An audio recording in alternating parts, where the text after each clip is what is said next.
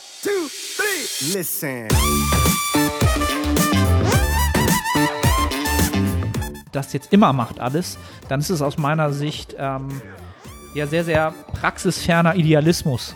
So würde ich das betiteln halt, ne? Also, weil es jetzt vielleicht auf dem Papier die meiste Hypertrophie verspricht, ja, da, da lässt sich in dem einen oder anderen Bereich sicherlich absoluten Diskurs halten, dass das mal mehr, mal weniger der Fall ist, ja, aber es ist halt praxisfern. Und Praxis das machen wir ja alle. Ja, und wir wollen, wie lange wollen wir das machen? Da sind wir wieder beim Thema, was kannst du mental da wirklich durchhalten? Was hast du für ein Umfeld? Was hast du für ähm, interne und externe Motive, diesen Sport zu betreiben? Und wenn da irgendwas nicht zusammenpasst, dann wird halt was schiefgehen oder dann birgt es halt ein Fehlerpotenzial. Ja.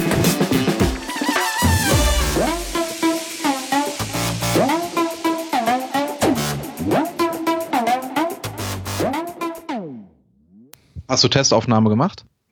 Ja, wir sind schon online. Okay. Nils, aber ich finde das, find das gut, dass du dich um die Qualitätssicherung äh, hier auch ähm, bemühst, ja. Ob ich dann, Seitdem ich einmal zu spät war, habe ich da ein ganz besonderes ähm, Bedürfnis. äh, Bedürfnis nach. Finde ich gut. Aber so haben jetzt die Zuhörer ja auch. Ähm, jetzt kriegen sie mal so einen Einblick, wie halt so eine Podcast-Produktion dann abläuft. Ne? Man trifft sich, ähm, beschnackt halt ganz viele Sachen vorher, die man halt so beschnacken muss. Und ähm, anderthalb Stunden später, nein, eine Stunde später, roundabout, fängt man dann an, einen Podcast zu machen. Dann macht man immer eine Testaufnahme, um zu gucken, ob auf beide Seiten die Audioeinstellungen richtig gemacht haben, damit ihr ein exquisites Hörerlebnis habt. So, damit herzlich willkommen zu The Art of Personal Training und zur Nette Hypertrophie-Serie mit Nils. Herzlich willkommen, Nils. Ähm, sag Hallo. Hallo. Mir, geht's gut. Ich habe jetzt gewartet, dass du mich fragst, wie es mir geht, weil du das sonst immer machst. Ja. Wie geht's dir? Ich bin ja immer jemand, der versucht, das nicht mit, mit der Floskel äh, so eigentlich gut abzu, äh, abzuarbeiten. Das macht ja hier auch gar keinen Sinn, denn wir machen ja hier diesen Podcast, um auch unseren ähm, Progress und äh, unsere Lebensumstände so ein bisschen wiederzuspiegeln. Ähm, ja, also wenn du mich fragst, dann wäre das Erste, was mir halt einfällt, ist, dass es mir gut geht. Und warum geht es mir gut? Und warum geht es uns immer gut, wenn das Training gut läuft? Ne? Dann geht es uns eigentlich immer gut. Ne? Und dann merkt man auch so ein bisschen, ähm, also nicht, dass wenn es einem schlecht geht, dass es immer am Training liegen müsste. Halt, ne? Aber ich kann ja mal so ein bisschen ausholen. Ähm, ist ja jetzt wieder zwei Wochen her. Ähm, ich weiß gar nicht. Letztes Mal war ich kurz aus dem Urlaub wieder zurück, ne? Müsste ich gerade aus dem Urlaub wieder zurück gewesen sein. Ja. Genau. Das heißt, äh, ich bin jetzt quasi in den zweiten Diätblock. Also Steve und ich fahren jetzt den zweiten Diätblock. Ähm, der erste war, war ja relativ erfolgreich. Also sind wir aggressiv reingegangen mit 2200 bis 2300 Kalorien. Und ähm, ja, ich habe ja die Diät dann im Urlaub in der zweiten Woche nicht weitergefahren oder habe den zweiten Diätblock nicht begonnen, sondern habe das jetzt erst getan. Und ähm, ja, warum, warum das Training gut läuft, kann ich dir eigentlich gar nicht so richtig sagen. Ähm, ich bin so ein bisschen verblüfft, dass es so gut läuft. Das ist jetzt auch so eine Erkenntnis meinerseits, wo ich so ein bisschen merke, ähm, ich habe ja jetzt, glaube ich, fast seit über zwei Jahren, ist es das erste Mal, dass ich einen Diätzeitraum habe, der länger als vier Wochen, glaube ich, ist oder fünf Wochen ist, also wo, wo ich jetzt weiter diete. Sonst habe ich halt, glaube ich, zwei Minicuts gehabt in den zwei Jahren oder drei, ich weiß es nicht. Ähm, und habe halt immer nach drei bis fünf Wochen war ich halt wieder im Überschuss. So, ne? Und ähm, ich, ich merke halt so, in der Vergangenheit war es bei mir immer so ein bisschen auch so eine, so eine Kopfsache, dass wenn ich längere Zeit diätet habe, dass ich auch immer so ein bisschen davon ausgegangen bin, dass die Performance irgendwann natürlich ähm, Einbußen hat im Gym. Und das habe ich halt aktuell überhaupt nicht. Also im Gegensatz. Ähm, bis auf die RDLs, die sich gestern so ein bisschen quergestellt haben, ist halt überall ähm, enormer Progress zu verzeichnen, was aber auch so ein bisschen daran liegt natürlich, dass ich jetzt aus Corona-Zeiten jetzt so richtig wieder in diesem Gym-Flow bin, alle Einheiten im Gym mache, ähm, auch dort diese ganzen neuen Maschinen, die alle sehr, sehr gut sind, also die, die ich ausgesucht habe, jetzt natürlich auch so richtig ja, so, so outperformen kann halt, ne? Da kann ich jetzt so richtig hochfahren und weiß halt, wie ich was einstelle, wo es noch was zu beachten gibt. Also, ja, im Großen und Ganzen läuft das Training ja, vermeintlich viel zu gut. Ähm, aber ich, ich reite diese Welle natürlich, solange es geht, ähm, weil ich halt auch immer noch, und dann kann ich ja da jetzt mal so auf den Übertrag kommen, so von der Ernährung, ähm, vom Hungergefühl bin ich halt immer noch bei, ja, full-blown Off-Season halt. Ne? Ich habe null Hunger. Ähm, ja, es ist eigentlich, ich finde es immer eigentlich recht verblüffend, bei so niedrigen Kalorien jetzt so nach, das ist jetzt die sechste Diätwoche, zwar nicht in Folge, aber halt immer noch überhaupt keine Hungergefühle halt, ne? Und dieses, ich hatte ja in der letzten Diätwoche so langsam diesen Food-Focus so ein bisschen bekommen, dass ich öfter über die nächste Mahlzeit nachgedacht habe. Das habe ich jetzt durch diese zwei Wochen Diet Break, durch die, ähm, durch die Ferien in Holland auch komplett wieder auf Null, Null gestellt. Also grundsätzlich bin ich halt von diesen ganzen Faktoren an einem sehr, sehr guten Platz, ähm, um weiter Körperfett zu verlieren. Ähm, das Einzige, was gerade nicht so mitspielt, ist die Waage. Aber das ist halt so eine Sache, die, ja, da mache mach ich mir halt keine großen Sorgen, ähm, weil einfach die, die Form natürlich mitspielt. Ähm, es kommt jetzt so der, der Punkt, wo ich, äh, wenn ich jetzt so Videos aufnehme im Training, bei mir ist klassischerweise immer so, wenn der Trizeps langsam so ein bisschen freigeschaltet wird, dann weiß ich, jetzt, jetzt rollt der Zug. Und dann rollt er halt auch weiter. Dann, danach kommen die Schultern und danach äh, geht es eigentlich, so ist eigentlich immer bei mir so der Fall. Dann werde ich langsam freier. Aber das Ziel ist ja auch jetzt nicht irgendwie maximal lean zu werden, sondern in Prep-Reichweite zu kommen ähm, und von da aus dann weiter zu, zu justieren und ähm, nochmal Verbesserungen zu machen. Aber halt dann nicht mehr zu weit nach oben zu schießen. Hast du die ADLs neu im Plan? Du hattest ja lange Stiff Leg Deadlifts. Genau. Ich habe sie, ich habe sie wieder reintroduced quasi. Ich habe sie ja fast vorher hatte ich sie glaube ich über anderthalb Jahre im Plan oder nee, ich glaube ja fast anderthalb Jahre. Dann habe ich mich da gegen eine Wand gefahren irgendwann bei den 150, 155 hatte ich mir einmal so, habe ich mich schön verhoben und das ist bei mir mental so ein bisschen stecken geblieben. Und dann haben wir halt auf Sticklift, Stick, Sticklift, Sticklift, Stiff Leg Deadlifts umgestellt. Und ähm, die liefen auch sehr, sehr gut. Aber ich hatte jetzt einfach mal wieder Bock auf ADLs. Ähm, und ja, die liefen jetzt auch wieder richtig gut. Bis auf gestern ich weiß nicht, ob du das kennst, ich habe das einfach manchmal, dass bei den RDLs, ähm, dass ich den Bewegungsumfang, den perfekten Bewegungsumfang nicht standardisiert kriege in der Einheit. Ne? Ich mache den ersten Satz, ich akklimatisiere, filme mich immer schon beim Akklimatisieren ab 100 Kilo und dann sehe ich halt schon, okay, wie ist so meine, mein Bewegungsumfang? Sieht das stimmig aus und vergleiche das so ein bisschen mit Muskelgefühl. Ähm, und dann sehe ich halt ganz oft, okay, ich habe halt zehn Reps und davon hast du halt siebenmal eine verschieden große Range of Motion.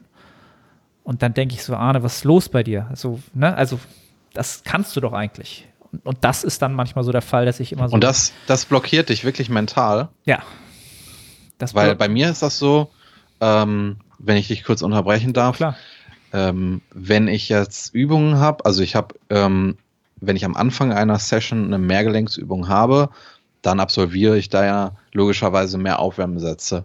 Und irgendwie ist es so bei mir, wenn die Aufwärmsätze scheiße sind, dann juckt mich das mittlerweile gar nicht mehr, weil ich weiß, das sind Aufwärmsätze und diese Aufwärmsätze dienen eben dazu, äh, vielleicht an dem Tag irgendeinen Fehler zu korrigieren. Also ich merke schon, wenn ein Aufwärmsatz eben nicht optimal ist, aber ich denke mir dann, ja, entweder ich habe jetzt noch einen Aufwärmsatz, wo ich das korrigieren könnte, oder jetzt kommt ein Arbeitssatz und dann liefere ich ab, weil das meine Aufgabe ist. Und da ist kein Platz für Fehler. Deswegen, ähm, ja, ich, äh, ich zelebriere das nicht, wenn ich einen Fehler in einem Aufwärmsatz mache, aber es macht mich auch nicht mehr unsicher oder so. Das, mhm. ja. Aber ich denke, das ist sehr, sehr verschieden. Also das, ja. Also unsicher macht mich das nicht. Es ist eher so eine Sache, die sich dann äh, in, die, in die Arbeitssätze dann so ein bisschen mit, mit, mit reinspielt. Weißt du? Also dann, klar, beim Arbeitssatz hast du nochmal einen anderen Fokus. Da hast du dann halt auch ein Gewicht, bei dem du dir also was heißt, du kannst dir keine Fehler erlauben. Ich bin ja jetzt nicht der 200 Kilo ADL-Mensch, das nicht, ne? Aber ich auch nicht. Ähm, aber also wenn du da wirklich schon eine schlechte Rap hinlegst, so die Verletzungsgefahr ist dann halt schon da oder so ist halt unangenehm halt, ne? Du hast dann so eine unangenehme Rap, die sich dann vielleicht in den Rückenstrecker irgendwie zieht und dann, dann bist du eh raus, so, ne? Und was ich hab, halt habe, wenn ich diese, diesen Rhythmus in, in, den, in den akklimatisierenden Sätzen nicht finde, dann habe ich halt trotzdem irgendwo dann nochmal im, im, im Top- oder Downset irgendwo eine Wiederholung, die nicht ganz stimmig ist. Und das ist sowas, was mich dann so aus diesem Rhythmus rausbringt. Weißt du, dann kann ich nicht eine Wiederholung nach der anderen raushauen, sondern dann achte ich in der nächsten Wiederholung, dass das nicht wieder passiert.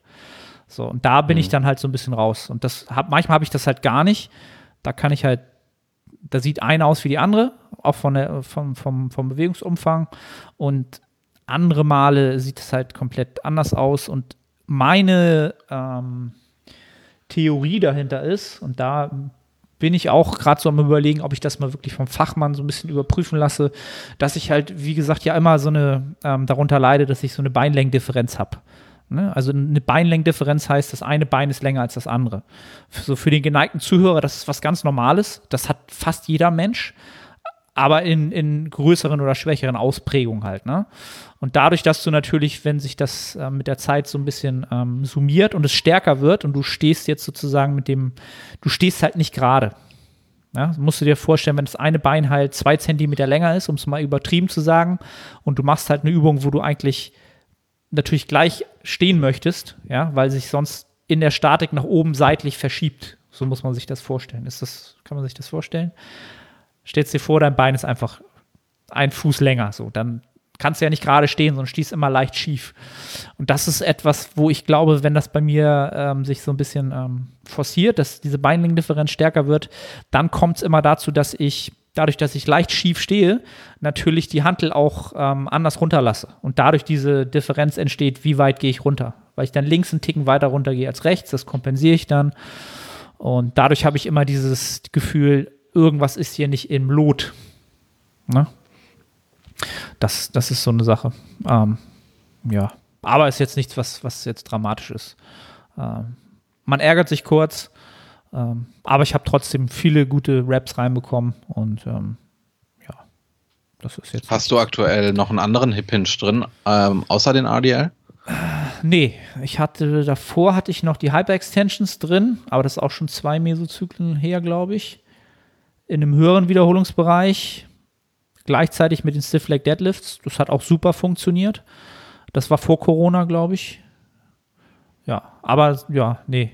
Sonst habe ich jetzt, glaube ich, zwei Beinbeugermaschinen drin. Eine liegende, eine sitzende. Ja, ja. Okay, weil ich glaube, du hattest während Corona auch mal angesprochen, äh, dass Überlegungen bestehen, Hip Thrust reinzu packen, weil Hip, du mit ja, der Beinrückseite. Ja. Stimmt, ist ja auch einer. Ja, ja, okay. Habe ich gar nicht ja, in die Kategorie ja. Test, eingeordnet. Test nicht bestanden. Habe ich in, gar nicht in die Kategorie eingeordnet. Das ist für mich Booty-Building-Kategorie. Okay. Was für ein hip Ja, ich wollte nämlich über, über die Frage wollte ich äh, fragen, ob du einen Hip Thrust drin hast. Okay. Hab ich. Hab ich die sogar am gleichen Und ich Tag. bin neidisch auf den ich bin neidisch auf den Beinbeuger im Sitzen. Ich habe keinen. Ich habe ja seit drei Jahren oder so keinen mehr. Und das ist echt etwas, was mir wirklich fehlt. Ich finde nämlich, ich finde, also mittlerweile kann ich den liegenden sehr gut, aber er gibt dir halt sehr, sehr, sehr, sehr, sehr viel Möglichkeit, dich zu verarschen mhm. ähm, und Fehler zu machen. Und beim Sitzenden kannst du es halt direkt eliminieren, indem du dich halt in den Sitz reinziehst. Und das ist es. Und das ist ja auch nicht schwierig. Ähm, aber der Liegende da ist das Setup halt einfach schwieriger.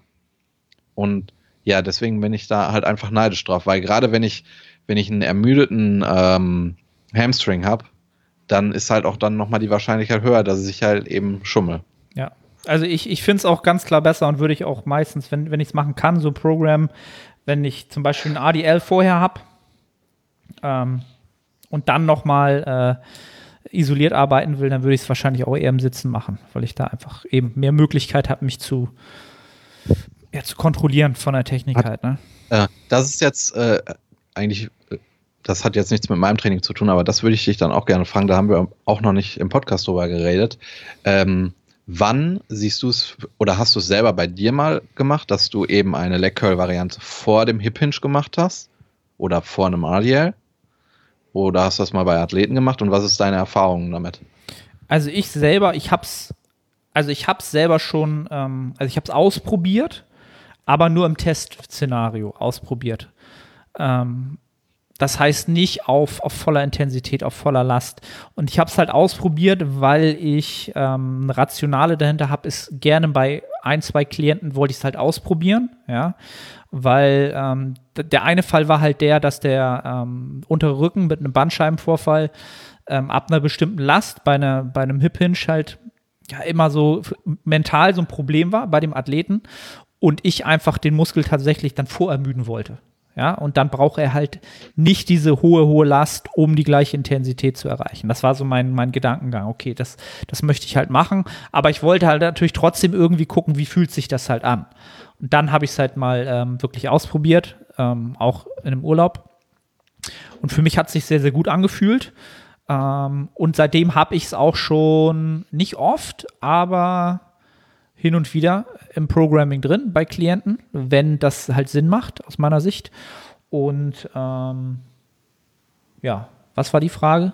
Ob ich es schon mal gemacht habe, was ich davon halte. Ja, wie deine, wie, genau, wie deine genau. Erfahrungen halt einfach damit sind. Und ich selber in meinem Programming, dadurch, dass Steve mein Programming macht, ich habe das auch mit ihm mal ähm, beschnackt, ähm, ist jetzt nicht das, also er würde es nicht unbedingt machen. Also er sagt eher, er oh. wird wahrscheinlich eher die höhere mechanische Last bevorzugen in der ersten Übung ähm, und da auch wirklich die Freshness zu haben.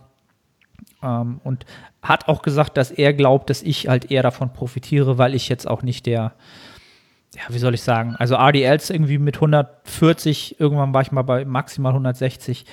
Das ist schon eine hohe Last, aber ich bin halt nicht der stärkste Athlet grundsätzlich. Ne? Also es ist jetzt nicht um. so, ähm. dass ich mich mit den RDLs so abschieße, ähm, dass man da irgendwas machen müsste vorher. So. Okay. Ja. Weil ich nämlich auch sehr, sehr lange ähm, den Gedanken hatte, den Steve da hingehend bei dir hat, dass er die mechanische Last bevorzugt. Nur bei mir war irgendwann der Punkt gekommen, dass mein RDL mein Leg Curl so limitiert, dass ich das Gefühl hatte, dass ich einfach äh, weniger effektives Volumen im Leg Curl anhäufe und dann habe ich das äh, einmal oder ich habe es dann testweise so gehabt, dass ich einmal die Woche ähm, vor den ADLs einen Leckerl hatte und einmal die Woche danach. Es hat sich extrem gut angefühlt, den davor zu machen. Oder sagen wir so, es hat sich nicht extrem gut angefühlt, sondern ich habe einfach viel besser im Leckerl performt, extrem besser. Also das ist der Wahnsinn. Und es hat mein ähm, ADL in keinster Weise limitiert, wo dann bei mir auch der Gedanke war gut, das Argument, das oder das Gegenargument der mechanischen Last fällt dann weg. Weil wenn meine Performance sich nicht verringert im ADL, dann wird auch die mechanische Last nicht geringer sein. Und ähm, deswegen mache ich das. Ich habe auch schon gehört, dass es, dass der ein oder andere das macht, weil er ein besseres Gefühl im ADL hat. Mhm. Das sehe ich bei mir nicht so. Ähm, da kann ich nicht für andere sprechen, da kann ich jetzt nur für mich sprechen, weil ich eh ab einer gewissen absoluten Intensität im ADL nicht mehr so ein gutes Gefühl in den Hamstrings habe und ich nicht der Meinung bin, dass das äh, etwas ist, was, ähm, was bei den Prioritäten beim ADL ganz oben stehen sollte. Weil, ja, wenn wir in sehr hohe absolute Intensitäten gehen, dann ist die komplette Körperrückseite involviert und dann schaffst, schaffst du es halt einfach nicht, eine Connection zu deinem, zu deinen Hamstrings aufzubauen, so wie es vielleicht bei einem Leg Curl ist. Ähm, deswegen äh, vom Gefühl her ist der ADL dahingehend nicht besser geworden. Was ich aber ähm, auch herausgefunden habe, wo ich auch ähm, mit rumexperimentiert habe, wenn ich einen Leg Curl vor einer ähm, Kniebeuge-Variation mache, fühlt sich die Kniebeuge-Variation um Längen besser an. Also das ist, das ist extrem geil, wenn du dann eine Beuge machst und du merkst wirklich, wie pumped deine Hamstrings sind, dass du dich quasi auf ein Kissen draufsetzt. Mhm. Äh, das kann ich jetzt, das kann ich nicht mehr in meinem Programming machen, weil ich äh, meine Quads nicht mit den Hamstrings zusammen trainiere. Ähm, das ist sehr schade. Ähm, ja, aber aus diesem einen Grund werfe ich jetzt nicht mein Programming über den Haufen, was im Moment sehr, sehr gut läuft. Ähm, ja, aber äh, ja, das sind so, so meine Gedanken zu ja. der Reihenfolge. Ich glaube, äh, das ist halt dieses Thema Übungsreihenfolge. Da gibt es halt so viele Szenarien ähm, für verschiedene Individuen, Athleten. Ähm, ja, genügend für, für beide Varianten, dass das sehr, sehr sinnig sein kann. Ähm, mhm. Da, da sollte um. man ähm. jetzt nicht dogmatisch sagen, das eine oder das andere. Ähm, das ja. ist. Ein Großteil meiner Athleten, ein Großteil meiner Athletinnen und Athleten, die haben auch zuerst den Hip Hinge. Also nur weil das bei mir super funktioniert, äh, mache ich das, äh, sage ich nicht, dass es dann gleichzeitig bei allen so ist. Also ich lasse mich da nicht von meinen, von, von den Ergebnissen, die ich als Individuum gemacht habe, dahingehend so stark beeinflussen. Ähm, genau. Wichtige Grundvoraussetzung für jeden Coach, Personal Trainer. Ähm, nicht von sich auf seine Athleten schließen. Ganz, ganz wichtig. Und dann, ja, dann komme ich jetzt mal zu meinem Training, wenn, wenn du da jetzt alles angesprochen hast. Ich glaube, ja. Das war's. Ich glaube, du wiegst jetzt 86 Kilo, oder? Ich wiege jetzt, lowest weigh-in war 87,2. Okay, weil ich war letztens abends richtig voll gefressen. Da habe ich 86 Kilo gewogen und dann dachte ich, dass ich äh, in dem Moment mehr wiege als du. Ja, aber das hat dann nicht funktioniert. Also ich glaube, äh, wenn man jetzt wieder rein nach dem, was auf dem Papier stehen sollte, dann müsste ich jetzt auch in den 96ern sein. Ähm, 86ern meinst du nicht 96? Äh, ja, eigentlich müsste ich in 96ern sein, natürlich, völlig klar. Ähm, ja, aber ich, ich habe auch, oder das kann ich vielleicht noch kurz sagen, ist, ist so ein bisschen die ähm, Entwicklung, dass ich doch schon langsam wieder so ein bisschen den die Gesamtkalorien sich langsam Richtung Nachmittag und Abend so ein bisschen mehr verschieben. Doch, das muss ich schon sagen. Das ist mir gerade so ein bisschen aufgefallen, weil ich so gemerkt habe, das ist auch sicherlich einer der Gründe, warum das Gewicht einfach noch jetzt nicht so runtergeht, weil ich natürlich morgens noch mehr äh, ja, im, im, im Körper habe halt. Ne? Ja, also doch, die, die ersten Diät-Symptome scheinen sich so langsam einzustellen. Jo. Ja, was bei dir Dann los? Kommen wir mal zu mir. Ja, ich hatte ja erst eine Woche Deload. Ähm, da habe ich das Satzvolumen, denke ich, richtig gewählt, weil ich in der Intro-Week ähm, ja nur einen leichten Muskelkater hatte, wenn nicht sogar gar keinen. Deswegen bin ich da sehr zufrieden, dass ich das ähm, richtig gewählt habe, gerade auch im Hinblick auf die äh, Corona-Zeit, wo man ja immer noch ein bisschen äh, desensibilisiert ist. Ähm, ja, der Deload, der war sehr unspektakulär, wie er immer ist. Ich habe, also ich muss sagen, wenn es etwas gibt, was man sehr stark kritisieren kann bei mir als Athlet, dann wie ich im Deload arbeite, weil ich da auch des Öfteren ähm, ja einfach nicht mit der Einstellung reingehe, mit der man da reingehen sollte. Es kam auch schon in der Vergangenheit vor, dass ich zum Beispiel in einem Deload mit sehr, sehr wenig Gewicht für meine Verhältnisse gebencht habe und das halt nicht rausgehoben bekommen habe, weil meine Einstellung in dem Moment halt einfach scheiße war. Das ist einmal passiert. Ähm, also ich trainiere klar und ich mache auch meine Übungen und es ist alles super, aber ich könnte da einfach mit einer mit einer besseren Einstellung rangehen. Und ähm, ja, aber der Deload lief sehr gut. Ähm, und ähm, genau, da bin ich auch zufrieden, dass ich die, ähm, die Sätze richtig gewählt habe gerade auch was die Hamstrings angeht, kommt es bei mir des Öfteren vor, dass ich ähm, dann in der Intro-Week einen ziemlichen Muskelkater habe. Hier kam gerade was reingeflogen. Ähm, ich habe nämlich im Deload diesmal nur vier Sätze gemacht für die Hamstrings, zwei über einen Hip Hinge, zwei Leg Curl, äh, zwei Leg Curl Sätze und das hat wunderbar funktioniert. Ähm, ja, das, das ist das soweit zum Deload. Ähm, der untere Rücken hat sich gut erholt ich bin auch mittlerweile, ähm, was, den, was den Deload angeht, etwas ähm, reaktiver und nicht mehr, nee, doch reaktiver. Das heißt, dass ich nicht ähm, vier Wochen vom Deload sage, der Deload muss so und so aussehen und egal was passiert, ich mache den Deload so. Das äh, mache ich mittlerweile nicht mehr. Das heißt, dass ich nach den Akkumulationswochen äh, einfach mal evaluiere, wie ist meine Ermüdung, wie ist meine psychische Ermüdung, wie ist die physische Ermüdung, habe ich irgendwelche ähm, akuten Probleme, die hatte ich ja diesmal mit dem unteren Rücken und deswegen habe ich den ADL im Deload auch relativ ans Ende der ähm, Deload-Woche gesetzt, einfach, dass ich genug Zeit habe zu regenerieren, weil im Deload, klar, ich gehe ins Training und ich trainiere, aber die Priorität im Deload ist, dass ich regeneriere. Und dann macht es keinen Sinn, ähm, zu sagen, ja, der ADL, das ist die Übung für die Bein, äh, für die Körperrückseite, deswegen muss ich den jetzt im Deload direkt machen. Ähm, ja, da habe ich dann ja das so reaktiv entschieden. Um, das hat gut geklappt. Dann sind wir ja jetzt in Mesozyklus 3 nach Corona. Da habe ich jetzt die erste Woche durch. Ähm, ich habe die Sätze für diesen Mesozyklus minimal reduziert, weil ich gerade am Ende des letzten Mesozyklus gemerkt habe, dass gerade in den Hamstrings das zu viel war. Und ich weiß auch aus der Vergangenheit, dass meine Hamstrings sehr sensibel sind und ich da auch in der Lage bin, eigentlich immer die relative Intensität zu treffen, wenn ich sogar übers Ziel hinausschieße. Und wenn ich dann noch zu viele Sätze mache, dann verheize ich mich direkt in der ersten Woche, spätestens in der zweiten Woche und limitiere mich für die nächsten Wochen. Das heißt, dass ich da die Satzzahlen reduziert habe. Ähm, die Intro-Week an sich, ich weiß nicht, wie das bei dir ist, aber bei mir laufen die ersten Einheiten immer etwas zäh.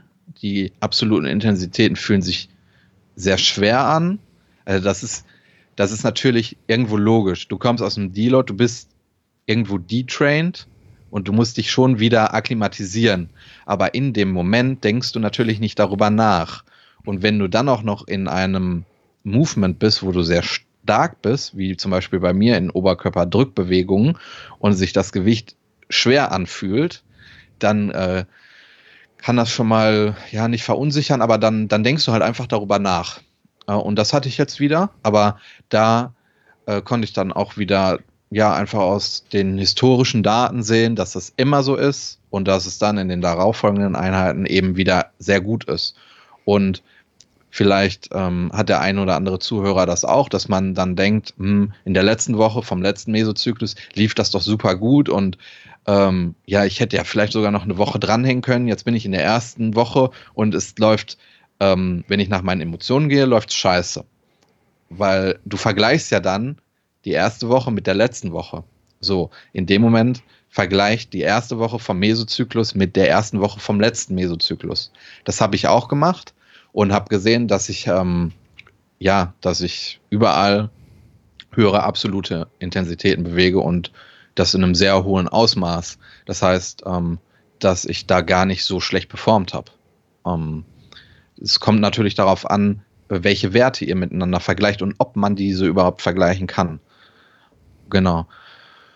Äh, sonst bin ich jetzt ähm, ja zur Überzeugung gekommen, dass ich im nächsten Mesozyklus die Hack Squad nicht mehr zweimal die Woche mache, weil ich jetzt auch in absolute Intensitäten komme, wo die eine gute Ermüdung für den unteren Rücken darstellt. Das hatte ich ja letztes Mal, glaube ich, schon angesprochen. Ich werde das diesen Mesozyklus, werde ich sie noch zweimal die Woche machen, weil ich, glaube ich, immer noch äh, technisch davon profitieren kann. Aber ich habe jetzt aus den letzten Wochen konnte ich einige Fehler beseitigen und auch die Übung an sich kennenlernen. Ich habe die davor nie gemacht.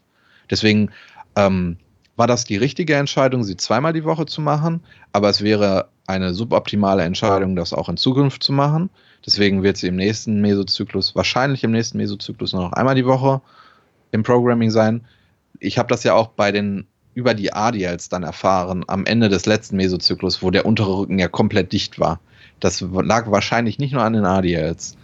Und ich habe ja auch noch die Smith Machine Squads, die ja auch noch mal eine Axiallast mhm. darstellen. Ähm, aber da denke ich auch, dass es die richtige Entscheidung war, die auch zweimal die Woche zu machen, weil ich die, glaube ich, 2016 das letzte Mal gemacht habe und da jetzt auch enorm von profitiert habe. Ähm, ja, und das größte das war jetzt kein Problem, aber das war ein Ereignis.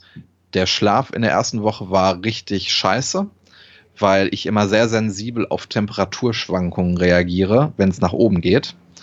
Also wenn es wärmer wird, dann wird mein Schlaf, ja, ja, der ist dann halt nicht mehr so gut. Und da hatte ich dann eine Nacht äh, letzte Woche, wo ich, glaube ich, zwei Stunden geschlafen habe. Und das kickt halt richtig rein. Dann habe ich auch entschieden, dass ich statt sechs Einheiten nur fünf Einheiten mache. Ähm, habe aber entschieden, diese Einheit, die ausgefallen ist, nachzuholen. das heißt, dass ich jetzt ein ziemlich straffes Programm habe diese Woche mit sieben Einheiten und habe deswegen heute entschieden, wo ich eine ähm, pull-dominante Einheit hatte, die ADLs heute ausfallen zu lassen. Einfach, dass ich jetzt nicht so viel Ermüdung anhäufe, die ich nicht abbauen kann, weil der, der Pausentag fällt weg. Das heißt, ich habe keine Möglichkeit, die Ermüdung abzubauen und so akkumuliert sich die Ermüdung immer weiter. Und wir sind am Anfang von dem Mesozyklus, wo ich das für keine gute Entscheidung halten würde. Und ich denke, dass das ähm, ja dafür sorgen wird, dass ich gerade in den nächsten Wochen nicht so viel Ermüdung haben werde.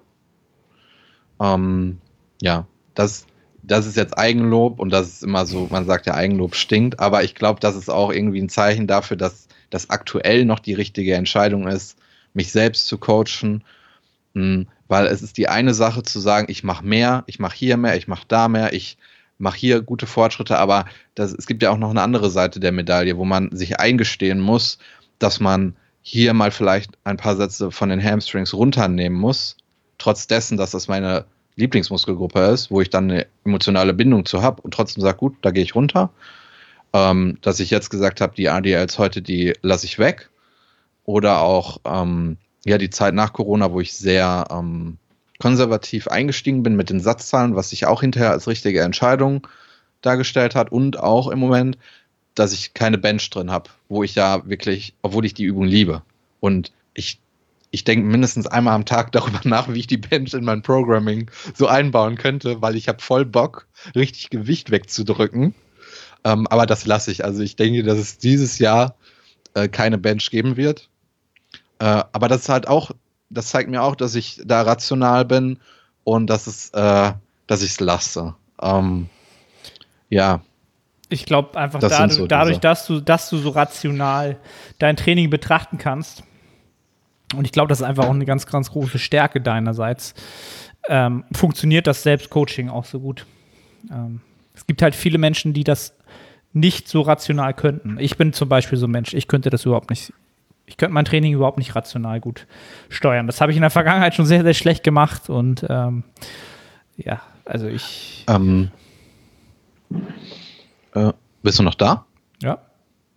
Ich hoffe. Hörst du mich? Ich glaube, wir hatten einen kleinen Disconnect. Hörst du mich jetzt? Ja, die ganze Zeit. Okay, dann lag das, glaube ich, an mir. Wie, wie, was für ein ähm, Internet hast du da nochmal bei dir zu Hause? Wie hast du den Anbieter genannt? Bambus Internet oder was? Bambusleitung. Bambusleitung, okay. Bei mir steht auch oben links schlechte Verbindung. Okay. Ah, ich habe jetzt auch gerade WLAN. Ich bin gerade über dem WLAN drin. Ich glaube, das LAN ist gerade abgeschmiert. Aber das sollte gleich wieder gehen. Aber wir sind ja connected. Wir sind immer noch online. So. Ähm, okay. Ach so, genau. Und was ich auch beobachtet habe, ähm, ja. Hörst du mich? Ja. Okay, ja, warte mal eben.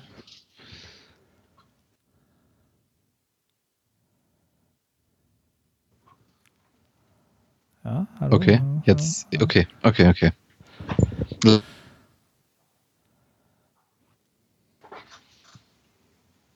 So, ja, jetzt steht bei mir auch schlechte Verbindung. Aber das Okay, ich habe nämlich gerade LAN neu gestartet.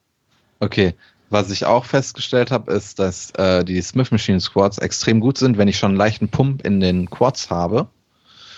Äh, deswegen überlege ich, ob ich vielleicht vor den Smith Machine Squats in Zukunft einen Satz Beinstrecker mache, um da einen besseren Pump reinzukriegen. Gar nicht um Ermüdung anzuhäufen oder mechanische Last, einfach um ein bisschen Pump reinzukriegen. Äh, das sind so, ja, das ist mir so aufgefallen. Aber sonst ähm, war das, glaube ich, alles. Ja.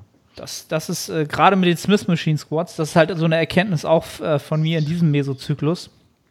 Ähm, wir haben ja ganz bewusst, dadurch, dass ich ja äh, so gute äh, Beingains gemacht habe während Corona, ähm, wo wir ja ganz viel unilateral gemacht haben, haben wir jetzt ja eine unilaterale Beinpresse an einem Tag als erste Übung drin, mit Top- und Downset sogar, und als zweite Übung eine Smith Machine Squat. Und ähm, ich hatte die Smith Machine ja mal vor, glaube ich, zwei oder drei Mesozyklen in einem Beintraining als, als erste Übung mit drin. Da habe ich auch deutlich, deutlich mehr Gewicht bewegen können. Ähm, aber die hat mich auch gekillt halt. Ne? Also die war für mich wirklich so ein Ding, wo ich ähm, auch mental als auch von der systemischen Ermüdung irgendwann so bei 125 Kilo auch wirklich Pain hatte, die auch dann in der finalen Woche Vollgas zu geben halt so, ne? Das ist so, also jeder, der Smith Machine Squats schon mal gemacht hat, der weiß, wenn man sich da nicht bescheißt, dann ist das halt wirklich Verrecken halt so, wenn man wirklich Ja. Zero Reps in Reserve, das ist halt wirklich Sterben halt so, ne?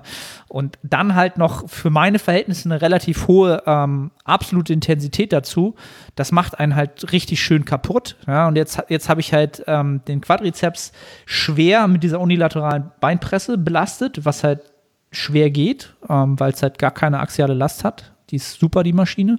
Ähm, und kann jetzt halt die Smith Machine Squat mit, ja, mit 80, 90 Kilo im Bereich so 10 bis 15 Wiederholungen wirklich nur noch auf die Quads bringen. Ähm, und das war, funktioniert super halt so. Ne? Und auch wieder Thema Übungsreihenfolge, ähm, was das ausmachen kann im, im, im Programm. Ich könnte mir auch nicht, ich könnte mir auch nicht vorstellen, die bei mir aktuell als erste Übung zu machen.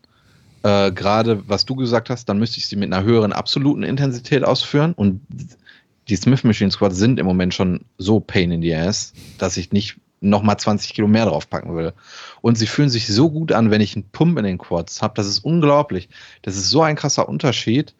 Ähm, und ähm, genau, du hattest ja gesagt, dass sie sich besser anfühlen mit weniger absoluter Intensität. Mhm. Hast du das gerade? Ähm, und das hatte ich auch, dass ich, ich glaube, ich hatte auch 80 Kilo oder so. Und dann bin ich auf 85 gegangen. Das hat sich direkt äh, weniger gut für die Quads angefühlt. Aber da habe ich dann auch nicht direkt äh, so reagiert, dass ich die absolute Intensität gesenkt habe, weil ich die Übung noch nicht so lange drin habe und dann nicht ein kurzfristiges Gefühl nutzen will, um dann weniger Gewicht drauf zu laden. Ähm, an sich stimmt die Performance bei dem Lift extrem gut. Aber es ist immer noch so, dass ich auch lernen muss, bei dieser Übung halt wirklich durch die Hölle zu gehen. Weil es ist so, ich habe die mit einer Rep-Range von 8 bis 12. Ich denke auch, dass es eine adäquate Rep-Range für die Übung ist. Höher wäre psychisch eine Katastrophe. Tiefer müsste ich mehr absolute Intensität draufladen. Ich denke, das ist ein guter Kompromiss. Aber sie fühlt sich halt nach vier Reps schon richtig scheiße an. Und dann im, im Kopf zu haben, du musst noch acht machen. Das ist halt, deswegen, ich gehe mittlerweile nur noch mit der Einstellung an diese Maschine ran, aufzustehen. Was anderes will ich da nicht. Ich will nur aufstehen. Also, ja. Ja, um, um die Smith Machine, äh, das Smith Machine Paradox abzuschließen. Ähm, ich habe es am Ende so gemacht, dass ich mir die, äh, die, die, äh, die Sätze ähm, mental geclustert habe. Also nicht, nicht äh, faktisch von der Ausführung von einer Kadenz oder von Pausenzeiten, sondern ich habe sie immer in Dreier-Raps geclustert im Kopf. Du machst jetzt drei Wiederholungen Das mache ich im Moment auch. und dann machst Mach du wieder drei noch. Wiederholungen halt, ne? Aber zwischen den drei und drei ist jetzt keine, keine äh, längere Pause drin oder so. Aber es macht im Kopf einfach, es ist so ein Etappenziel so. Und dann ist cool, ich muss noch zwei, ich muss noch eine. Und dann geht der Pain halt von vorne los, aber sonst geht der Pain halt von Satz, von, von, von, von, ähm, Rap zu Rap ist der Pain halt da. So, das ist so, vielleicht so, so völlig einer der, der unwichtigsten Tipps, aber für die Leute, die können es mal Für ausprobieren. den Kopf Für den Kopf ist, ist das extrem hilfreich. Kann das sehr, sehr hilfreich Ich hab- sein. ich bin da drauf gekommen, das hat nichts mit Bodybuilding zu tun, aber ganz früher, als ich noch zur Schule ging, da hatte ich ein Unterrichtsfach, was unfassbar langweilig war. Und dann habe ich jede Minute auf die Uhr geguckt. Und dann habe ich mir halt immer eingeredet, noch drei Minuten. Und die, die Minuten gingen dann schneller rum. Das habe ich mir den ganzen Unterricht eingeredet. Und so bin ich irgendwie bei den äh, Smith Machine Squats da drauf gekommen. Noch drei Wiederholungen. Okay. Und drei gehen immer. Bei diesem Lift drei gehen immer. Und Ja. dann hast du eigentlich auch relativ zügig den Satz im Kopf weg, auch wenn er lange gedauert hat. Und was man, was man, wenn man sich mal wirklich, ja, also sich mal wirklich, äh, wie soll ich das sagen, abschießen will, oder ich glaube, in, in, in Fachkreisen nennt man das auch mal richtig ballern und mal richtig alles rausholen, ja, all in gehen. Ähm, dann in der letzten Woche einfach nur das Handy hinstellen, ähm, die Loads drauf, die, die passen und nicht mehr mitzählen und einfach mal machen. Das ist auch so eine Sache, die, wenn man das mal macht, äh, ist man manchmal auch verwundert, was, was da geht. Ich hatte ja auch aus Versehen, ähm, das ist schon etwas länger her, im letzten Zyklus mal 10 Kilo zu viel draufgeladen bei den Smith Machine Squats. Habe mehr Wiederholungen gemacht. Ja. Okay, so viel dazu. Komm, wir, äh, wir hauen noch ein paar Fragen raus. Wir haben schon 40 Minuten ge gerambelt hier, geprogressed. Ähm, welche wollen wir zuerst nehmen? Das schaffen wir, glaube ich. Welche willst du zuerst? Ähm, wenn wir schon bei der Smith, Smith, Smith bei der, bei der Schmidt-Maschine sind, dann nehmen wir doch die Frage von der Janina. Ähm, das sind ja zwei eigentlich. Ja. Ne? ja. Soll, ich im, soll ich vorlesen? Ja.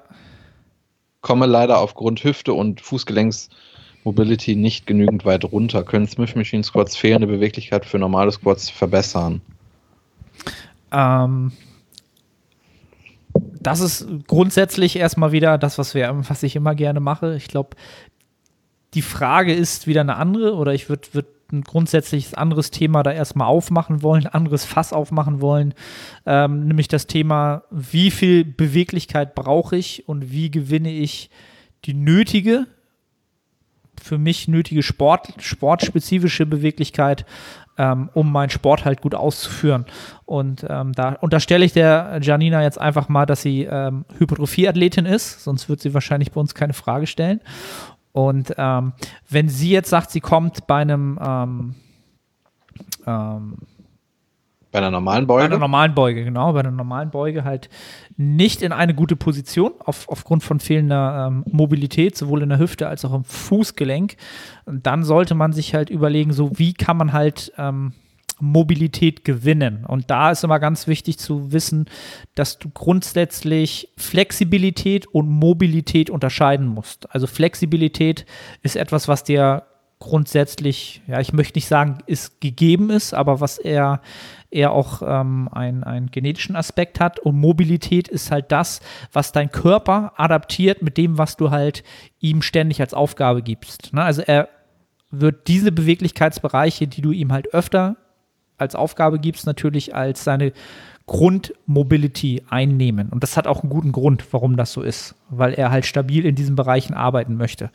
Ähm, und jetzt kannst du natürlich überlegen, okay, möchte ich jetzt eine, eine freie Kniebeuge aufrechter machen, besser machen, also für mich produktiver machen, dann solltest du ganz klar mit dem Thema Loaded Mobility ähm, dich be beschäftigen. Das heißt, du versuchst mit einer Last, zum Beispiel mit der Langhantel, mit einem bestimmten Gewicht, in die Kniebeuge reinzugehen und in diese Vektoren reinzukommen, dadurch, dass dich diese Ladung in diese ähm, Bewegungsbilder reindrückt. Und du gerade dort, wo jetzt muskulär ähm, die, die Mobilität jetzt nicht da ist. Dort aktivierst du quasi die, ähm, die äh, Muskulatur in den Bereichen, wo sie neuronal nicht gut verschaltet ist, weil du das nicht oft gemacht hast, auf, ähm, auf, auf mechanischer Last. Das heißt, du wirst neuronal dort auch äh, ein Feedback ins Gehirn senden und das Gehirn weiß, ah, okay, hier ist mechanische Last. Das machen wir jetzt öfter, vor, bevor wir normale Bewegungen machen. Ähm, und so verschaltet sich das zum Gehirn halt wieder. Und so gewinnst du dann in diesen Vektoren auch wieder für dich sportspezifisch Mobilität für die Beuge. Ja? Und das kannst du unter Umständen auch mit einer, mit einer Smith Machine erreichen. Ähm, du könntest jetzt aber auch sagen, okay, ich habe jetzt, es ist halt akut, ja, und ich will aber trotzdem möglichst viel ähm, in meine Quads jetzt an, an Trainingsvolumen reinbekommen, dann kannst du dir auch einfach ganz, ganz simplerweise ähm, in die Hacken ähm, zwei Hantelscheiben reinlegen und schon hast du deine Mobilität äh, so eingestellt, dass du sie, ähm, dass sie reicht, um deinen Quadrizeps besser zu aktivieren.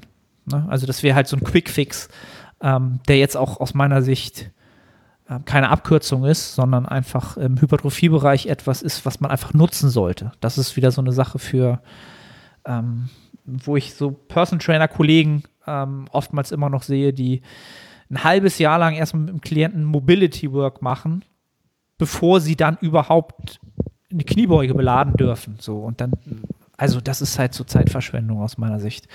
Äh, ja, das sind so meine Gedanken zu dem Thema. Sehe ich genauso wie du, vielleicht noch auch als ähm, ein sinnvolles Tool, ähm, dass du vielleicht auch, wenn du da Probleme hast und dass du dann sagst, ja, Arne hat jetzt gesagt, oder ja, du hast schon recht damit, aber ich nutze das jetzt nur als Beispiel. Arne hat gesagt, ich soll dann bei der Kniebeuge versuchen, tiefer zu kommen durch den Load.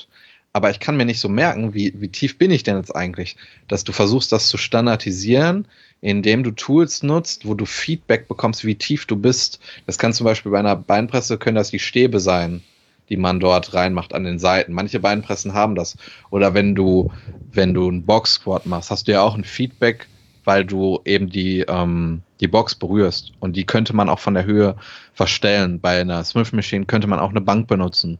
Und so könntest du dich immer tiefer runterarbeiten und bekommst auch Feedback ähm, in diesem Moment, dass du eben diese Tiefe erreicht hast, falls du vielleicht in den Bewegungen unsicher bist, weil du glaubst, dass du da nicht die richtige Mobilität hast und vielleicht darin schlecht bist oder so, dass nur du dir das einredest und dann bekommst du eben das Feedback, dass es nicht so ist. Das auch äh, ja. noch als, als Hinweis. Auch ein guter Tipp, auf jeden Fall. Alright, ähm, nächste Frage von Fit Pumpkin. Klienten coachen, die keine Kalorien zählen wollen, möglich? Fragezeichen. Nils, ist das, ist das machbar? Kann man Klienten Das ist coachen? machbar. Ähm, das ist machbar. Aber ich denke, ähm, das hat meistens, dass jemand keine Kalorien zählen will, hat das ja einen Grund. Das kann sein, dass, die, dass diese Person in der Vergangenheit mit dem Tool Kalorien zählen ähm, ja negative Emotionen, dass sie damit negative Emotionen verbindet. Das heißt, dass sie, äh, dass das dazu geführt hat, dass sie vielleicht morgens und mittags extrem wenig gegessen hat, um abends zu bingen, dass diese Person äh, dieses Tool missbraucht hat, um mit der Brechstange abzunehmen, oder dass die Person ähm, das Kalorienzählen genutzt hat und dann auch noch dachte, dass es schlechte Lebensmittel gibt und nur noch eine Handvoll Lebensmittel benutzt hat, die nicht schmecken. Das heißt, ich würde das Ganze nicht aus der Perspektive betrachten, dass der Klient an sich keine Kalorien zählen will, sondern erstmal den Grund herausfinden, warum er das nicht möchte und genau an diesem Problem arbeiten. Und dass er hinterher das Kalorienzählen einfach nur als rationales Tool sieht, um die Kalorien zu quantifizieren und dass man das gar nicht mit Emotionen verbinden muss und dass ja, dass es dann halt einfach ähm, für den Klienten logisch ist, dieses Tool zu nutzen.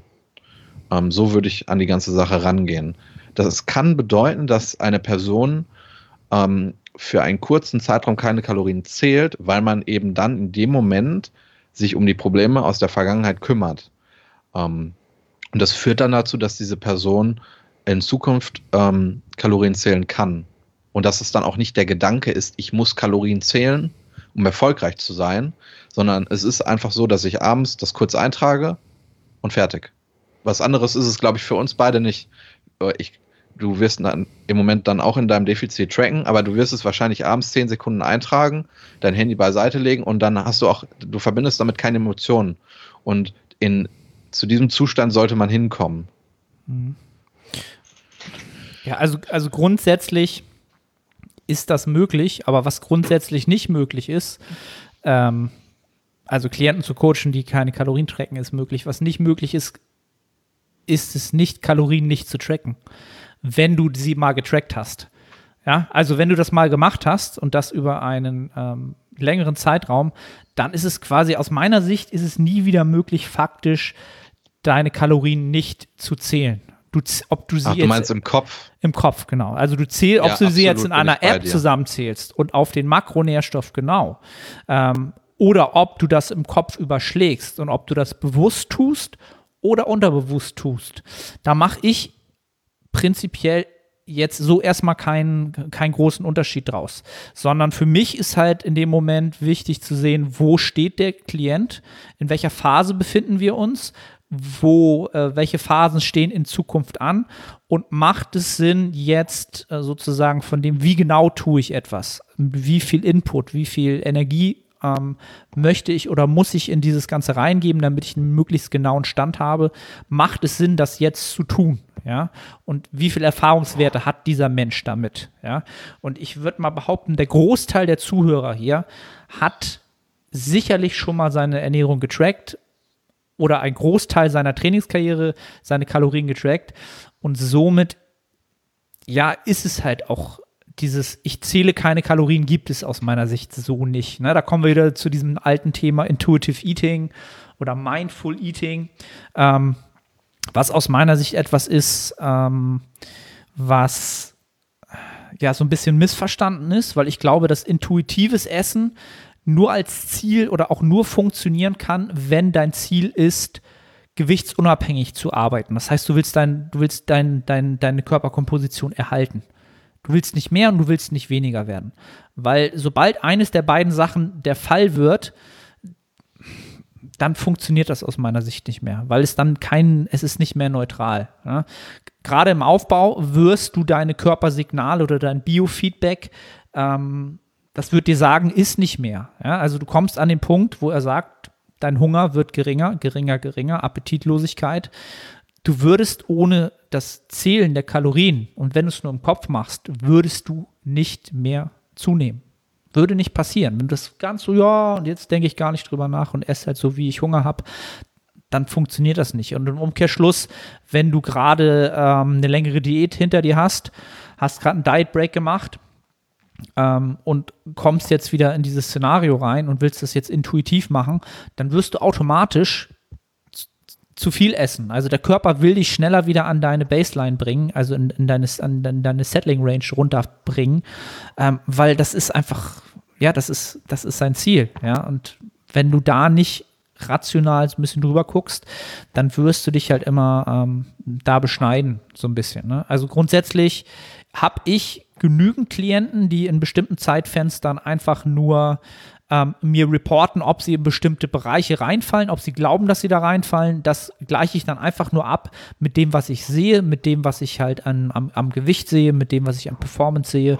Und dann reicht mir das halt völlig aus. Ich, ich weiß, dass Klienten, die schon länger Bodybuilding betreiben, absolut in der Lage sind, ähm, das im Kopf zu überschlagen.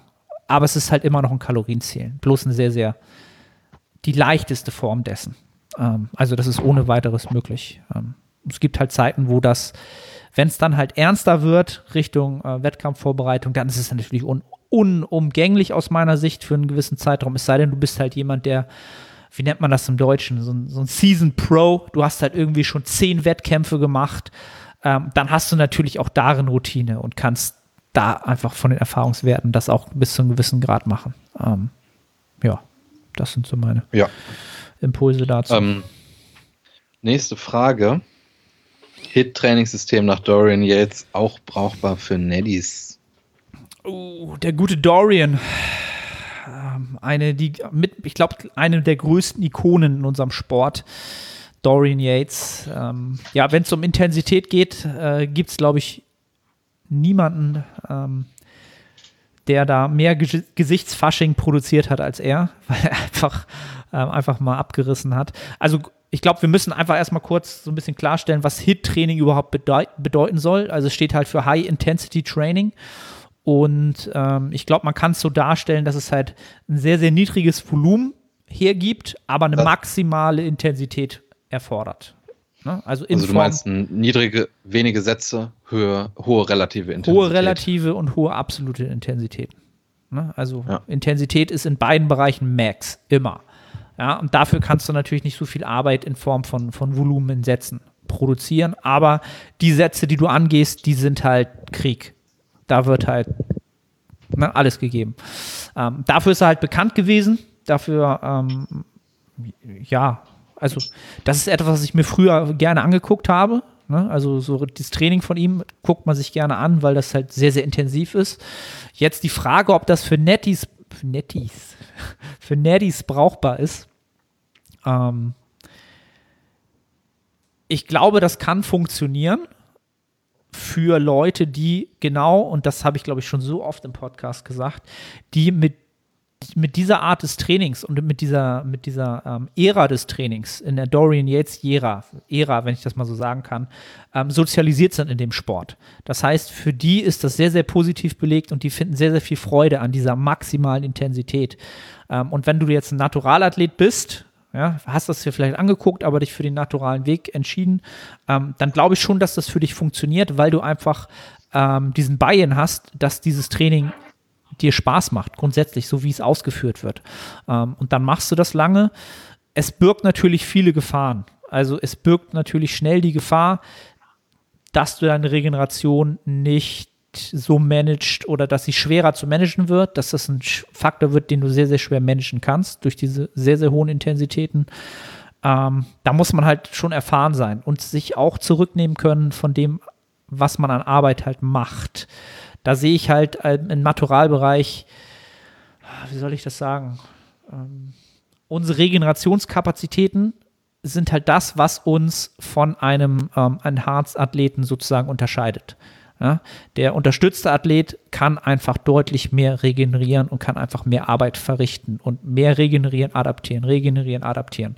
Und wenn wir jetzt natürlich unsere Regenerationskapazitäten ähm, schwerer kontrollierbar machen oder schwerer objektiv kontrollierbar machen, ja, kann man so sagen, dann birgt das größere Gefahren, vielleicht nicht den besten Fortschritt zu machen, den man machen kann. Ja, ja, ist schwer. Also ich glaube, dass ich glaube nicht, dass viele Naturalathleten nach diesem System aktuell trainieren, was nicht heißt, dass man es nicht machen kann. Ja. Nils. Bin ich bei dir? Ich denke, ähm, ich, ich kann mich nicht so damit identifizieren. Ich bin ja auch noch jünger als du, das heißt, ich habe das Ganze nicht so mitbekommen, aber ich weiß natürlich, was gemeint ist. Ähm, du musst dich halt in diesem Setting auch an Regeln halten. Und da hast du was Wichtiges angesprochen, nämlich die Regenerationsfähigkeit. Ähm, da musst du darauf achten. Du musst auch nicht nur deine physische mh, hm, Regenerationskapazität beachten, sondern auch deine psychische. Bist du in der Lage, das Woche für Woche für Woche, für Monate, für Jahre abzuspulen? Bodybuilding ist nicht, ist nicht eine Woche oder ein Monat, sondern Jahrzehnte. Und auch darüber sollte man sich Gedanken machen. Ähm, und es birgt ja schon irgendwo das, das, das Risiko, sich abzuschießen. Und ähm, ich glaube, viele Athleten tendieren eher dazu, zu viel zu machen als zu wenig. Und wenn man schon ein Individuum ist, was dahin tendiert, viel zu viel zu machen und dann auch noch das zu machen, was auch schon in diese Richtung geht, dann könnte das ein sehr großes Fehlerpotenzial beinhalten. Und äh, ich bin mir nicht so sicher, ob das jetzt wahr ist, aber ich habe, glaube ich, mal so ein ganz altes Markus Rühl-Seminar gesehen und da hat ihn auch einer was zu Dorian Yates gefragt und was er von seinem Training hält. Und Markus Rühl hat gesagt, dass er einmal in den Staaten war und sich ein Training von Dorian Yates angeschaut hat und Dorian Yates nicht so trainiert hat, wie das in allen Videos aussieht. Das mag, also, mag da natürlich auch, auch sein, ja. Was, was ist Außendarstellung und was ist so ein Image, was man auch verkauft, vermarkt, vermarktet und was ist die Realität? Mhm. Also ähm, auch aus dieser Perspektive würde ich das gerade dort betrachten. Ähm, genau, also ja. was, man, was man dazu sagen muss, ähm,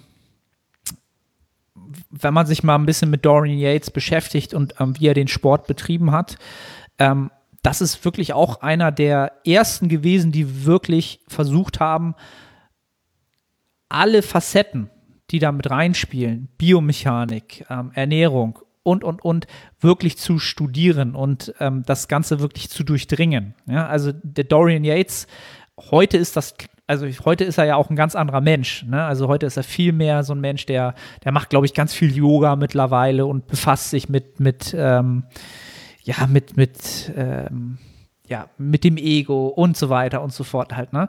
Aber er war halt damals schon ein Mensch, der sehr, sehr viel analysiert hat, Sachen studiert hat, wirklich richtig. Ähm, und ich glaube, dass das ein bisschen viele falsch rüberkommt heute noch. Dass das, was er gemacht hat, wirklich sehr, sehr, sehr ähm, analytisch, analytisch war ja. Und auch die Loads, die er bewegt hat, die konnte er halt bewegen, weil er das wirklich konnte. Ja, weil er das auch wirklich, es, es war ihm gegeben, er hat sich diese Fähigkeit antrainiert.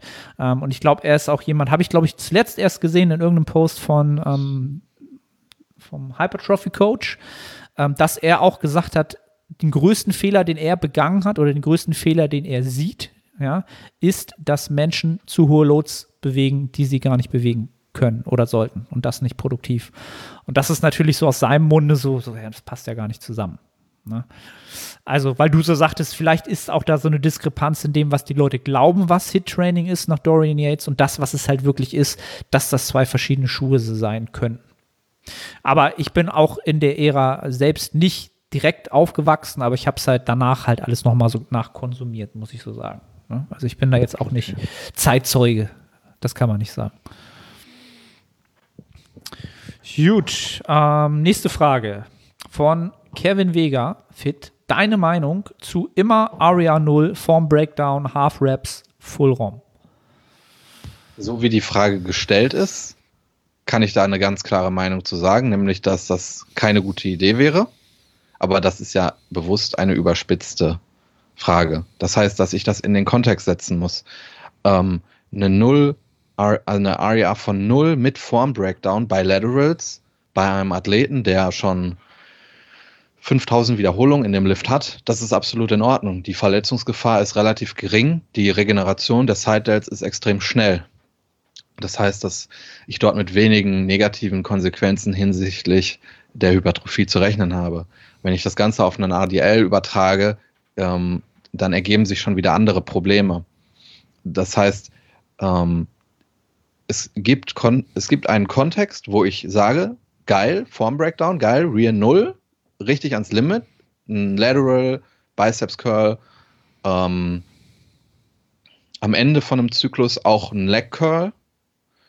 Es gibt aber auch einen Kontext, wo ich sage, dass das eine komplett falsche Idee ist. Und ähm, ja, das mehr kann ich dazu nicht sagen. Ich, man könnte dazu eine ganze Episode machen, aber es ist absolut kontextabhängig und äh, wenn man bei diesem Thema schwarz-weiß denkt, dann steuert man auf extrem viele Probleme zu, die einen selbst als Athleten extrem limitieren können, aber auch äh, seine eigenen Klienten. Ähm, weswegen ich das äh, maximal differenziert betrachten würde. Ähm, mhm. Und auch dort immer die psychische Kapazität von einem Athleten betrachten würde. Ähm, wenn du viermal die Woche Laterals ausführst und dort immer Balls to the Walls gehst, auch wenn das physisch regenerierbar ist, wirst du auch irgendwann dort an deine Kapazitäten stoßen. Und deswegen würde ich auch dieses Thema betrachten. Also, ähm, ja, es ist vielleicht jetzt nicht die strukturierteste Antwort, weil mir da direkt sehr, sehr viele Gedanken zu kommen. Ähm, aber um das vielleicht nochmal kurz zusammenzufassen, äh, diese, ähm, diese Frage oder diese Fragen würde ich sehr differenziert betrachten und sehr differenziert sowohl für mich als Individuum beantworten, als auch für andere ähm, sehr differenziert beantworten und auch beachten, dass es dort extrem große interindividuelle Unterschiede gibt und intraindividuelle Unterschiede. Es macht für mich oder es ist für mich kein Problem, sehr, sehr oft bei einem Leg Curl ähm, an meine Grenzen zu gehen, weil ich Hamstring-Training liebe und ich liebe es, dort an meine Grenzen zu gehen. Aber es gibt vielleicht auch Athleten, die wie ich keinen Spaß am Bizeps-Training haben. Und dort sieht die Geschichte dann auch wieder anders aus. Das heißt, ähm, da kann es keine absolute Meinung zu geben und ähm, wird es auch keine geben. Mhm. Und wenn es eine absolute Meinung dort gibt, dann wird das einen Athleten limitieren. Ja. Also das Wort immer ist halt schon das, was du, glaube ich, auch im Grundsätzlichen daran so ein bisschen hinterfragst oder wo, wo, wo sich dann die Frage stellt, immer ist ja, absolut, ist ja Absolutismus. Das ist ja, dann bist du ja, das, ja, man, dogmatisch möchte ich nicht sagen, das ist vielleicht schon ein bisschen zu weit gegriffen, aber ähm, all die Sachen, die da jetzt drinstehen, ähm, das heißt, Aria 0, Form Breakdown, Half Reps, Full ROM. Das sind halt alles Themen, die man nochmal einzeln besprechen müsste. Allein die, die da jetzt stehen. Ja, das sind ja einzelne Themen, die man nochmal ähm, jetzt nochmal unterteilen müsste und, und die dann nochmal angewendet auf den Kontext und auf den, auf das Individuum, über das wir gerade sprechen. Und das ist ja immer schwer, das jetzt äh, ja, zu verallgemeinern und zu sagen, das ist jetzt der richtige Weg oder das ist die Schnittmenge, aus, aus dem allen am meisten profitieren. Ähm, was ich immer wichtig finde, ist halt zu sehen, mh, hm, für wen gebe ich jetzt diese Information raus? Also an wen wenden wir uns jetzt mit diesem Podcast? Und das ist das, das ist meine Stimme und das ist auch die Perspektive, die ich einnehme, wenn ich das sage, was ich jetzt sage. Ja. Und ähm, wenn ich jetzt sage, dass wenn man das jetzt immer macht, alles, dann ist es aus meiner Sicht ähm, ja sehr, sehr praxisferner Idealismus. So würde ich das betiteln halt. Ne? Also, weil es jetzt vielleicht auf dem Papier die meiste Hypertrophie verspricht, ja, da, da, lässt sich in dem einen oder anderen Bereich sicherlich absoluten Diskurs halten, dass das mal mehr, mal weniger der Fall ist, ja, aber es ist halt praxisfern. Und Praxis, das machen wir ja alle, ja, und wir wollen, wie lange wollen wir das machen? Da sind wir wieder beim Thema, was kannst du mental da wirklich durchhalten? Was hast du für ein Umfeld? Was hast du für ähm, interne und externe Motive, diesen Sport zu betreiben? Und wenn da irgendwas nicht zusammenpasst, dann wird halt was schiefgehen oder dann birgt es halt ein Fehlerpotenzial. Ne? Ähm, und sich grundsätzlich darüber zu unterhalten, ob man nun nie Wiederholung äh, im Tank lassen darf, ähm, das ist halt null zielführend für niemanden, weil da müssten wir eine Person definieren, ähm, ja, ein Individuum definieren und dann könnte man da ganz klar drüber reden und dann bin ich auch völlig der Meinung, dass man da sehr, sehr verschiedene Meinungen haben kann und sehr, sehr viele verschiedene Wege nach Rom oder nach Gainesville oder was weiß ich immer, was man da sagen will, führen ähm, und auch für eine, für, für Half-Raps oder Active Range of Motion sind alles Sachen, für die ich ganz klar äh, Partei ergreifen würde, wenn es in dem Fall Sinn macht. Ähm, ja, also, ne, ich glaube, das Ganze ist so ein bisschen darauf ausgelegt, halt auf so ein bisschen zu, zu hören, so, es gibt natürlich ganz klare Lager in diesem Sport, die das forcieren, ne, diese Sachen, die sagen, das ist der, es kommt so rüber auf Social Media, dass man denkt, das ist der Weg, das ist der einzige Weg und das ist der richtige Weg und alle anderen Wege sind halt ähm, suboptimal oder nicht die Wege, die man geht, wenn man halt ein bestimmtes Ziel hat. Und das finde ich halt schade. Vielleicht nehme ich es auch nur falsch wahr, weil am Ende des Tages sind wir doch wirklich nur eine Handvoll Menschen auf dieser Welt, die wirklich das Ziel haben, maximal zu hypertrophieren und einfach einfach nur brutal Muskeln aufzubauen, im, also im Naturalbereich und die anderen genauso. Das ist doch wirklich so eine kleine, so eine kleine Menge von Menschen und da sollte man jetzt keine Grabenkämpfe machen oder sich da zu sehr in die Haare kriegen oder zu sehr ähm, ja, ohne Diskurs ist das sowieso alles wertlos. Es gibt doch genügend Sachen, wo wir uns alle einig sind, egal wofür wir jetzt stehen oder für welche Charakteristika des Trainings wir eher ähm, uns, uns, uns warm machen können, dass es so viel da draußen gibt, was halt grundsätzlich falsch läuft. Wenn wir in McFit gehen, wenn wir in FitX gehen, wenn wir in Fit One gehen, ähm, wenn wir Trainer sehen, die Leute irgendwie mit keine Ahnung, mit Bleistiften bewerfen und dann machen sie gleichzeitig einen Bizeps-Curl und dann sollen sie gucken, was ihr Gehirn dabei macht und ob ihr Auge nach links zuckt und so da können wir uns doch alle zusammenstellen und sagen so, okay, das ist scheiße so. Das braucht keiner so, ja. So. Jetzt habe ich mich doch so ein bisschen in Rage geredet. So, dann haben wir noch eine letzte Frage. News zum neuen Projekt. Ja, ähm, Phil, Philipp, äh, alter Klient von mir, schöne Grüße an dich. Ähm, da haben wir letztes Mal auch die, die äh, Frage zu dem v, v, V2 Max. Ich weiß gar nicht, wie das hieß. Es gibt so ein Ding, wo du messen kannst, den Barspeed messen kannst. Das hatte ich letztes Mal, äh, ist mir das noch eingefallen. Das hätte ich auch äh, gerne beantwortet. Aber jetzt äh, zu der anderen Frage. Ähm, genau, ich habe es ja irgendwann mal geteasert dass ähm, ein Projekt in Arbeit ist und dass auch eine Firma gegründet wurde. Es wurde eine GmbH gegründet. Ähm, und das Projekt ist aktuell, ja, ich würde sagen, so bei 60 Prozent in Arbeit. Es wird im Hintergrund äh, da dran gearbeitet, auch nicht zu wenig dran gearbeitet. Ähm, ja, und mehr kann ich, glaube ich, noch nicht sagen oder will ich noch nicht sagen, weil bei 60 Prozent das ist schon mehr als die Hälfte.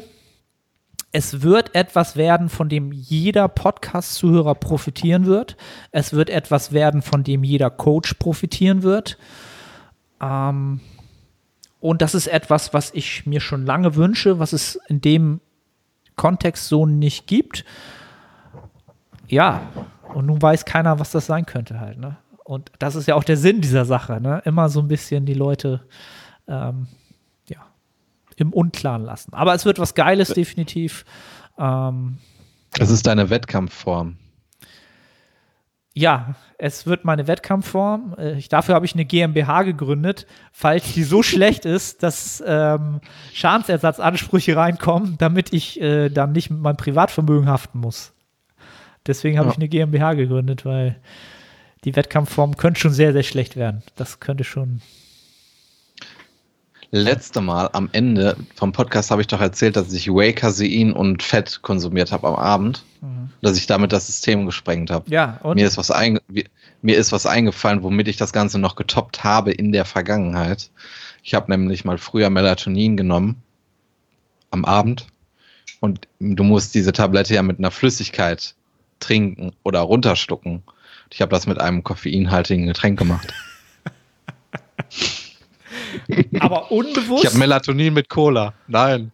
Also ich hatte einfach in dem Moment Bock auf, auf ein Glas Cola und habe das halt genommen, um Melatonin halt runterzuschlucken.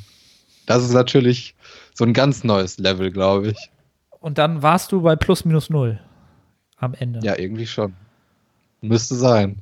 Das ist ja. Das ist Pennymark-Doku-Niveau. Da, da müsste ich jetzt noch mal Werbung machen am Ende für immer die Leute, die es immer noch nicht gesehen haben. Die Pennymarkt-Reportage auf der Reeperbahn. Leute, YouTube eingeben, Pennymarkt-Reportage, es wird euer Leben Du verändern. folgst, du folgst ja sogar so einer Instagram-Seite, Ja. weil ich habe die gefunden. Ich folge denen so und sehe so, Arne Otto folgt auch. Pennymarkt, Pennymarkt-Memes oder so heißt die, glaube ich. Ja, irgendwie so. Ähm, das, das ist ein richtig, das ist ein Thema für sich, das ist eine eigene Welt. Also der, die alle unter euch, die das checks ab, Pennymarkt-Reportage auf der Reeperbahn. Das ist, das ist, das ist Kultur pur. So. So müssen, so, das bleibt jetzt als letztes, äh, die letzten Worte dieses Podcasts. Das muss man machen. Vielleicht schaffe ich sogar noch, äh, das in, der- in der Beschreibung zu verlinken. So wichtig ist mir das, dass, dass die Leute sehen. Gut.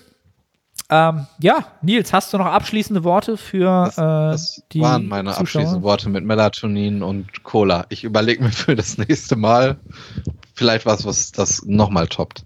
Okay. Ich überlege dann auch mal, ob ich da irgendwas finde. Alright, dann bedanken wir uns bei allen Zuhörern, die jetzt über eine Stunde äh, wieder zugehört haben. Wie immer, screenshotten, supporten, Hashtag OneArmHammerCurl und ähm, Hashtag Nettohypertrophie. Und dann freuen wir uns, wenn ihr das supportet und äh, dann hören und sehen wir uns in der nächsten Episode wieder. Bis dann.